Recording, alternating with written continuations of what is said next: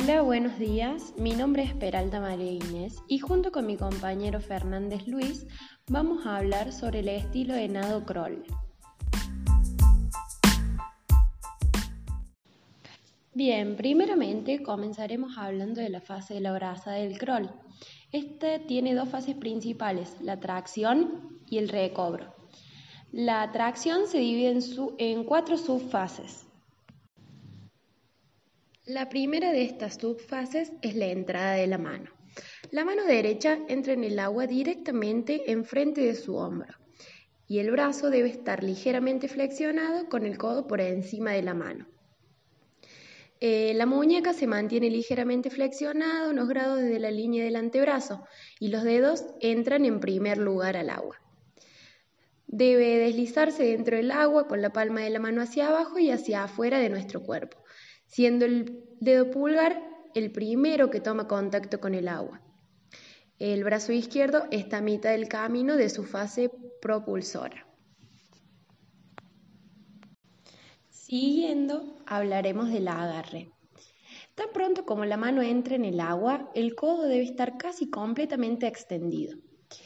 Es en este momento eh, que la tracción empieza siendo lenta y gradual, aumenta su velocidad, pero sin parar eh, en su recorrido. El brazo no debe esperar a que el brazo que termine de traccionar se recupere. Eh, bien, la mano derecha debe llevarse a un ritmo tal que el brazo que lo efectúa esté a punto de alcanzar su extensión completa. Y la muñeca está flexionada hacia abajo, aproximadamente unos 40 grados, y gira de hacia afuera y hacia atrás. El brazo izquierdo termina su brazada dentro del agua. Eh, la fuerza de la mano derecha todavía no se dirige suficientemente hacia atrás, de forma que pueda contribuir a la propulsión hacia adelante del cuerpo. En cuanto al tirón barrido hacia abajo, el codo está a punto de comenzar a flexionarse de forma gradual, a fin que la mano se desplace hacia abajo. Eh, la velocidad irá aumentando progresivamente y a medida que la mano derecha presiona hacia abajo, la flexión del codo es más evidente. La mano debe mantenerse ligeramente cóncava para eh, perfeccionar su forma hidrodinámica. Y la elevación de ambos codos, tanto el de recuperación como el de tracción, es elevada, es decir, es más alto que la mano. Seguidamente, el tirón barrido hacia adentro. Eh, bueno, el barrido hacia adentro empieza cuando la mano alcanza el punto más profundo del barrido hacia abajo y cuando la mano pasa por debajo de la cabeza. El codo del brazo derecho apunta hacia la pared. Es el momento en el que el codo alcanza su máxima flexión, eh, aproximadamente unos 90 grados, mientras la mano se dirige hacia adentro y hacia atrás. Seguidamente, eh, el empuje barrido hacia arriba. Eh, bueno, es en esta fase eh, se da la mayor propulsión de la brazada. la mano que tracciona ha completado la mitad de su tracción. bueno, la mano se acelera hacia adentro, hacia arriba y hacia atrás, alcanzando su punto máximo al acercarse la mano a la línea central del cuerpo. Eh, la mano que tracciona empieza a volverse hacia adentro de la línea longitudinal del cuerpo, mientras el brazo comienza su extensión. Eh, bueno, hay que empujar hacia atrás a medida que la dirección y la inclinación de la mano van cambiando desde la dirección hacia adentro de la inclinación hacia afuera. Este recorrido va desde la altura del pecho hasta la cintura, momento en el que la mano se dispone hacia afuera, arriba y atrás para alcanzar el muslo de la pierna. Eh, la mano que tracciona ya no mira directamente hacia atrás, pero es mantenida en un ángulo que es de alrededor de 45 grados y el codo sigue en posición más alta, lo que hace que salga antes del agua que la mano. El brazo derecho termina su tracción y el codo ya ha salido del agua. Para finalizar se da el recobro. Eh, es cuando el codo debe emerger de la superficie moviéndose hacia adelante mientras la mano termina el barrido hacia arriba. Eh, antes de que la mano salga de la superficie del agua, es girada de manera que la palma mire hacia el cuerpo. El codo se desplaza hacia arriba y hacia adelante, siguiéndole el antebrazo y la mano. Eh, el brazo derecho va a salir con el codo más alto que la mano y la muñeca de dicha mano se va a encontrar relajada. Eh, es ahí cuando comienza la recuperación del brazo. El nadador lanza su brazo hacia adelante. El brazo derecho va a seguir hacia adelante y la mano comienza a extenderse cuando pasa la altura del hombro para preparar la entrada eh, en el agua. Eh, de nuevo, el brazo derecho se halla próximo a entrar en el agua y el codo sigue estando más alto que la mano. Es ahí entonces cuando el brazo ya está preparado para entrar en el agua. Eh, deber entrar primero la mano, después la muñeca y finalmente el antebrazo, como si fuera meter eh, el brazo dentro de un agujero. Sabemos que hay errores que se cometen comúnmente en la acción de brazos, como por ejemplo eh, llevar el codo totalmente extendido en la fase de barrido ascendente, también que la orientación de la palma de la mano sea hacia abajo en la entrada, también que la mano entre en el agua demasiado fuera o demasiado dentro de la línea central del cuerpo. Eh, otro error más común es introducir la mano en el agua, flexionando o extendiendo la muñeca excesivamente. Eh, también poner la mano en forma de cuenco. También que al introducir la mano en el agua, esta golpee el agua hacia abajo, lo que originará un movimiento vertical innecesario eh, otro error es que los dedos de la mano estén abiertos. Eh, otro error es que el brazo salga del agua para hacer recobro antes de finalizar la tracción. Y también realizar el recobro del brazo totalmente estirado.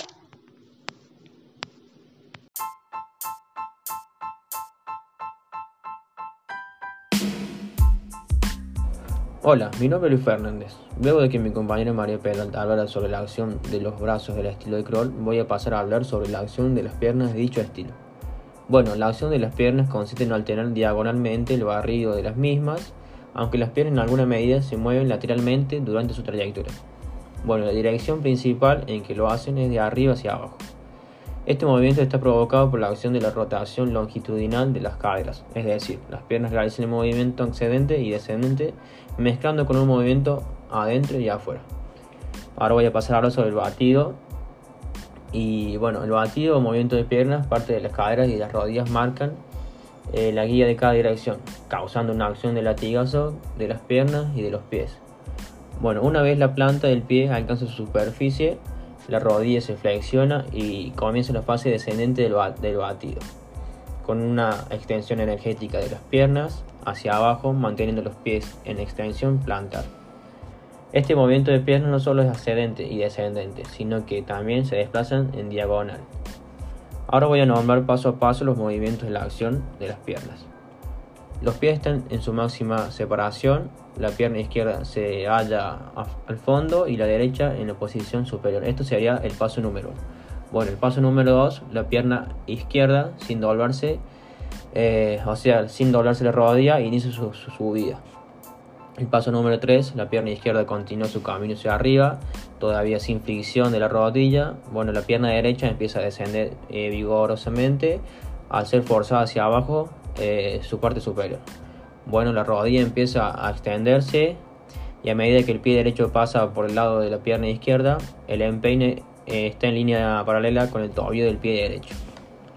El paso número 4, la pierna izquierda aproximándose a la cima de su batido empieza a flexionarse ligeramente, mientras que la pierna derecha está a punto de terminar el batido hacia, abajo. Eh, la rodilla derecha se halla eh, en el punto más profundo de su recorrido y desde él iniciará su subida, eh, aun cuando el pie derecho continúa descendiéndose. El paso número 5, la parte superior de la pierna izquierda inicia su descenso y el pie izquierdo continúa hacia abajo. Eh, la pierna derecha se halla al fondo del batido con la rodilla totalmente extendida.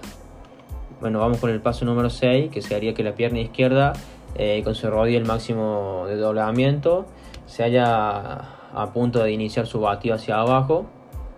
Eh, la pierna derecha estirada con la rodilla inicia su batido hacia arriba. la pierna izquierda, el paso número 7, que sería la pierna izquierda, se halla sobre la fase propulsiva de su batido. La pierna derecha continúa su recuperación bien estirada. El paso número 8, la fase, la, fase propulsiva de la pierna izquierda está casi enteradamente completa. Eh, la pierna derecha muestra una ligera flexión de la rodilla. Bueno, el paso número 9, la pierna izquierda completa está casi en su, extensión mientras que la flexión de la rodilla derecha aumenta. El paso número, eh, paso número 10, eh, los pies se hallan nuevamente a su máxima separación y el ciclo de batido va y se inicia de nuevo. Vamos ahora con la coordinación de los pies y brazos. Eh, bueno, para no ser eh, las fuerzas propulsivas de nuestro nado, se debe hacer una buena coordinación con la respiración y con el movimiento de brazos. Este, existen dos formas eh, fundamentales de, coordinación de pies y brazos. Una que es el crawl de seis tiempos y la otra es el crawl de dos tiempos. Y bueno, alguna también está el crawl de cuatro tiempos que es una forma intermedia de entre los dos. Bueno, los nadadores de velocidad tienen, tienen, tienden a utilizar el crawl de 6 tiempos y de fondo el de 2 tiempos, ya que, este, ya que este último no es más económico en cuanto al gasto energético eh, del mismo. Sin embargo, esta regla tiene sus excepciones en los dos sentidos. Bueno, en cualquier caso, eh, cada nadador debe ajustar su ritmo de piernas según sus propias características y su, comodidad. Vamos con eh, la posición de los pies. Bueno, los, pies deberán eh, permanecer en extensión, sueltos y relajados. Es importante conservar una buena flexibilidad del tobillo. Después tenemos que las puntas de los pies se mantienen ligeramente hacia adentro y próximos mientras eh, los talones permanecen separados. vamos con la rodilla que se flexiona en el momento de comenzar la acción elástica de batido hacia abajo y por último los pies no deben salir del agua paso a nombrar los errores más comunes de esta acción de, de las piernas, que serían que, el tobillo tiene que estar en un ángulo recto, las piernas o pies por encima del agua o demasiado hundidas. También otro error puede ser que las piernas, hay, piernas, las piernas están muy abiertas o muy separadas y los movimientos simultáneos de las piernas.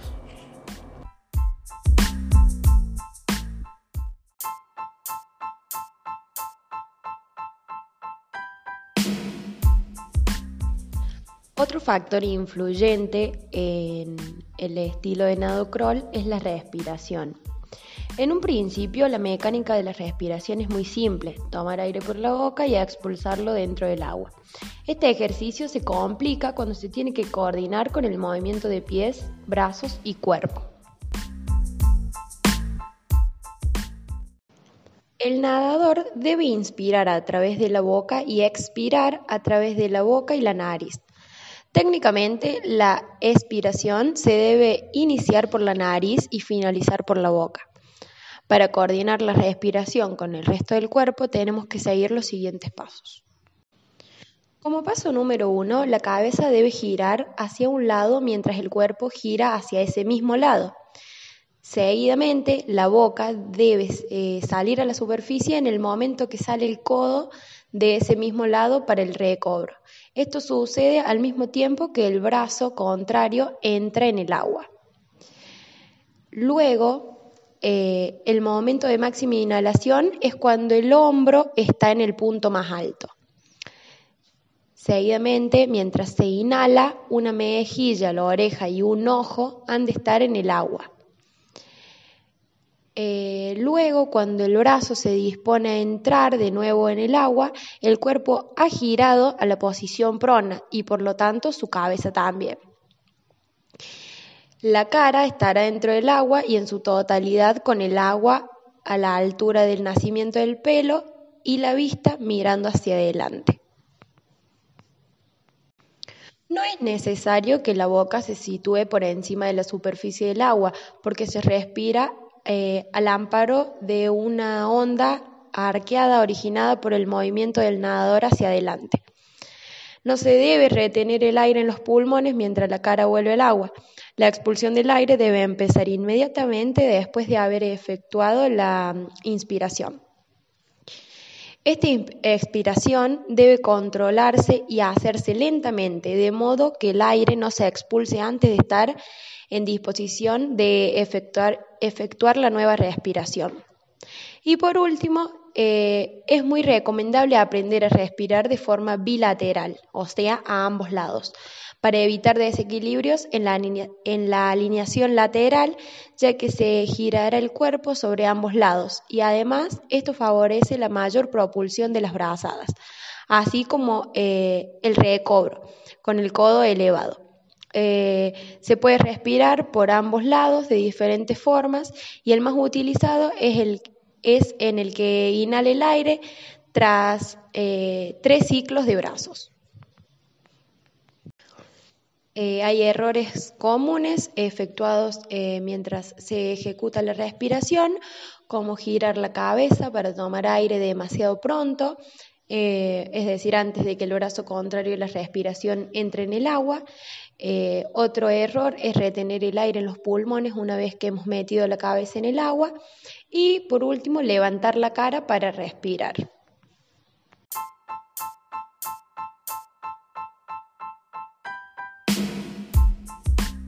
Luego de que mi compañero hablara sobre la respiración, voy a pasar a hablar sobre la coordinación, que se refiere a la forma de coordinar y ordenar los movimientos del cuerpo para que, además de alcanzar la máxima velocidad con la menor resistencia, la fatiga aparezca lo más tarde posible, es decir, coordinar el movimiento de ambos brazos, coordinar el movimiento de brazos con la respiración y por último, coordinar el movimiento de brazos y pies con la máxima eficiencia posible. Ahora voy a pasar a hablar sobre la coordinación de acuerdo a la tracción o parte acuática del estilo de crawl. En el paso número 1, a medida que la mano derecha entre en el agua a la altura del hombro, con la palma mirando hacia abajo, el brazo que tracciona ha realizado la mitad de su recorrido. El aire es exhalado por la boca y por la nariz en un firme reguero, que demuestra un, rítmico compás de respiración. El paso número 2, la impulsión hacia abajo causada por la mano durante la recuperación hace que la mano derecha se hunda para su ataque. El brazo que tracciona continúa su tracción hacia atrás, con la palma todavía mirando hacia atrás. Eh, la mano, paso número 3. La mano derecha continúa moviéndose lentamente hacia abajo a medida que la mano que tracciona empieza a retroceder a la línea del centro del cuerpo. En el paso número 4, los músculos depresores del brazo empiezan ahora a contraerse eh, vivamente e impulsan hacia abajo el brazo derecho. El brazo izquierdo casi ha completado su tracción y el nadador aplica ahora su fuerza en ambas, en ambas manos. Bueno, en el paso número 6, a medida que el brazo izquierdo Termina su tracción, la pierna izquierda impele vigorosamente hacia abajo. Esta acción anula el efecto que sobre las caderas produce el movimiento hacia abajo de los brazos. El paso número 7, a medida que la mano derecha presiona hacia abajo, el codo empieza a doblarse. En el paso número 8, la posición elevada del codo de ambos brazos es de, recuperación y de tracción. Y se hace eh, evidente. En el paso número 9, la mano que tracciona ha completado la mitad de su tracción y empieza a girar sobre su eje longitudinal. La cantidad de aire que se exhala empieza a incrementarse.